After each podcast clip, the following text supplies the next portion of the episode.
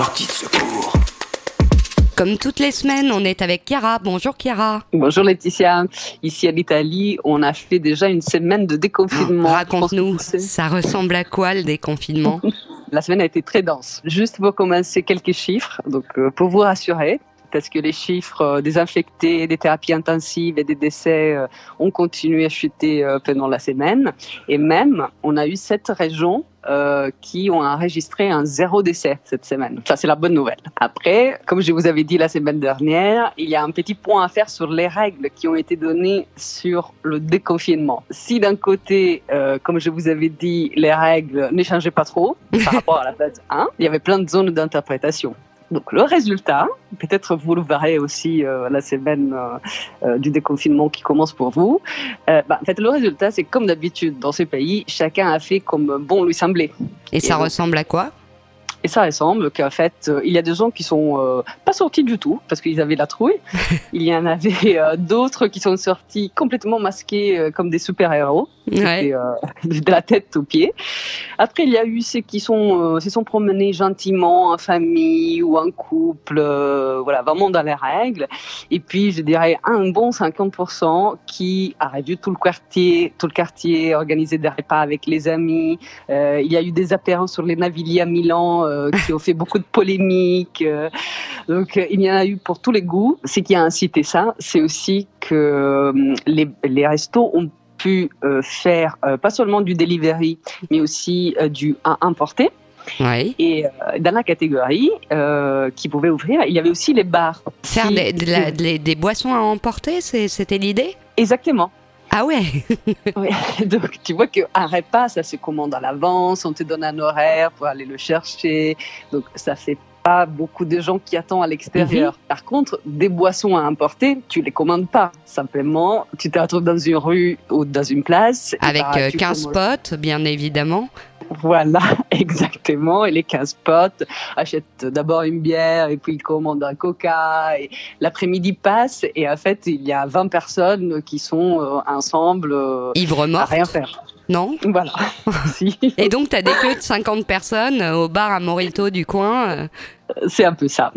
Et euh, après, il y a aussi un petit point, euh, je ne sais pas si c'est valable en France, mais certainement ici à Florence, c'est que les gens qui sont sortis cette semaine, ne savaient pas comment s'habiller parce que la dernière fois qu'ils se sont habillés, c'était l'hiver. C'est ça. en fait, ils n'ont pas compris qu'est-ce qui s'est passé au milieu et donc euh, les, les manières de s'habiller étaient un peu étranges. Tu vois, il y avait encore des gens avec leur blouson, mais en fait, il faisait 25, des gens en tongs, mais bon, c'était pas vraiment encore 30 degrés, donc il y avait un peu de confusion.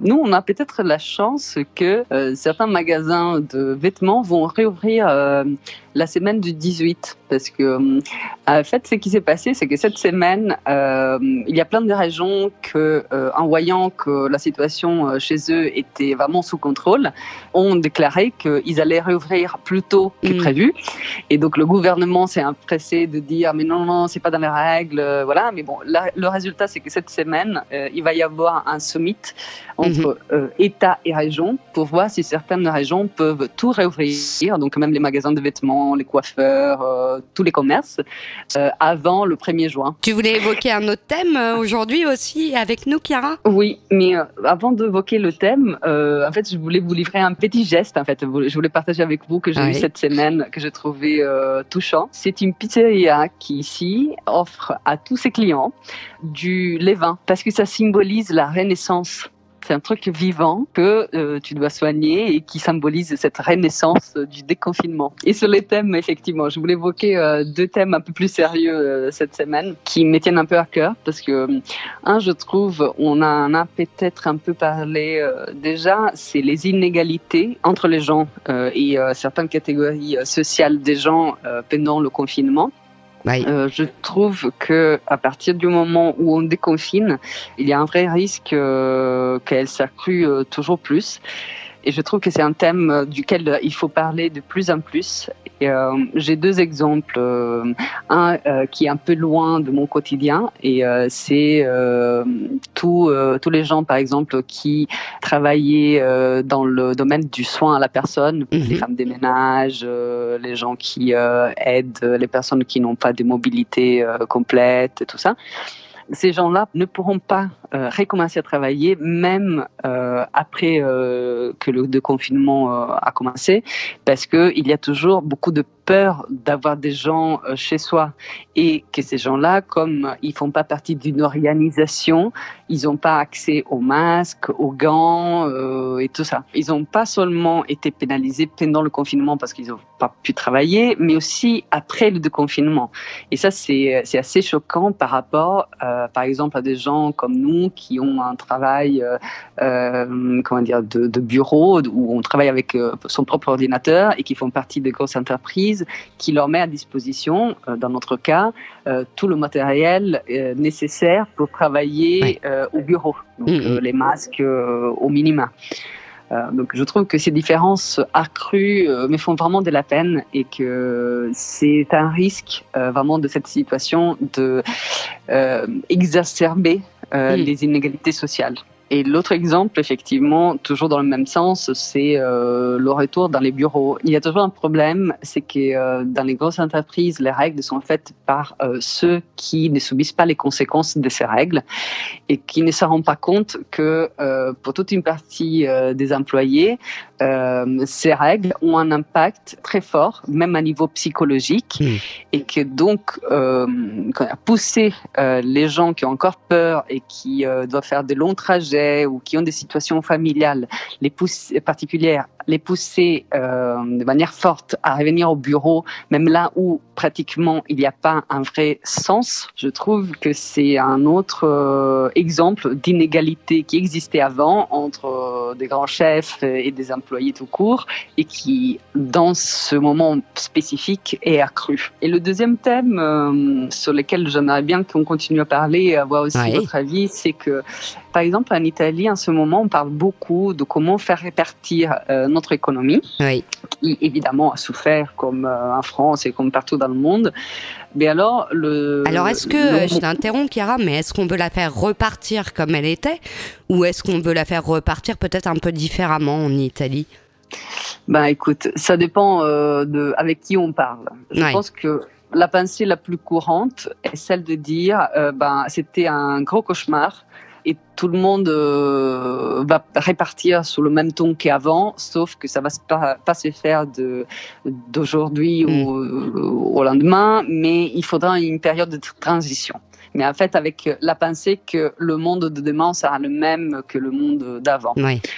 Et après, il y a un, pourcentage euh, un peu plus restreint, à mon sens, qui pense que effectivement euh, le monde aura changé d'une manière un peu plus euh, conscience des problèmes sur l'environnement, sur les problèmes sociaux. Euh, mais je trouve qu'au moins ici, ce n'est pas le parti prédominant. Les réflexions sociales, environnementales sont, à mon avis, en France, réservées à un petit nombre. Je partage. C'est la même chose que je remarque ici.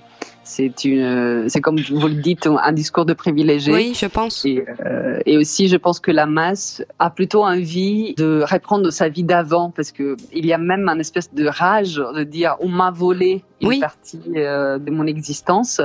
Et donc, j'ai encore plus envie de la croquer sans me faire trop de soucis.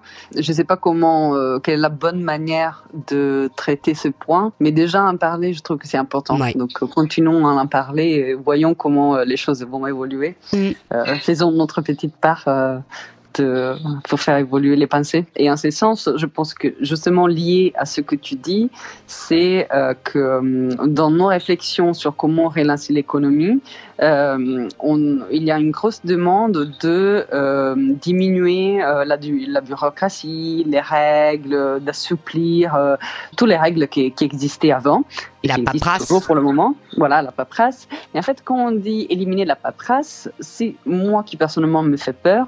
C'est est-ce qu'on sait mettre le curseur à un bon point pour dire oui, on va euh, rendre plus élastique le système, mais sans toucher les droits acquis et sans pénaliser euh, les plus faibles? Moi, je trouve que c'est un grand enjeu en ces moments, trouver où mettre le curseur entre redonner du souffle à une économie qui sert à tout le monde, à toute catégorie sociale évidemment, et continuer à respecter et protéger les plus faibles comme on a fait jusqu'à là. Et c'est un petit peu le problème aussi euh, avec les, les lois d'exception qui découlent des, des états d'urgence euh, prononcés un peu partout.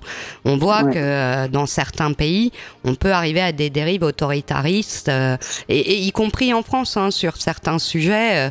quand tu vois qu'on mobilise drones et hélicoptères qui coûtent des fortunes pour deux personnes qui se promènent tout seuls sur une plage. Alors oui, c'est vrai, si tout le monde fait ça, bah il n'y a plus de respect du confinement. Mais est-ce que la réponse est vraiment euh, proportionnée? Et surtout, est-ce que euh, toutes ces, lois d'exception vont perdurer euh, après qu'on soit déconfiné? C'est la grande interrogation. À tel point que des députés européens ont poussé l'idée d'encadrer les lois d'exception au niveau de Bruxelles. Et sur ça, moi je me dis, mais c'est mon humble avis, c'est que moi je crois beaucoup à l'Europe.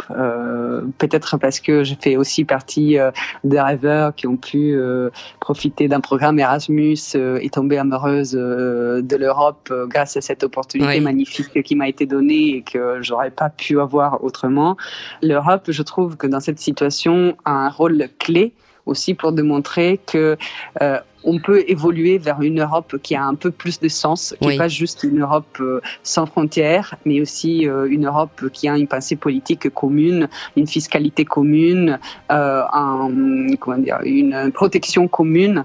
Et euh, pour ça, à mon avis, il y a encore beaucoup, beaucoup, beaucoup de route à faire. Mais dans des situations comme ça, on peut peut-être trouver l'élan et la force pour aller dans la bonne direction. Merci beaucoup, Chiara, pour ton intervention aujourd'hui. C'était un plaisir.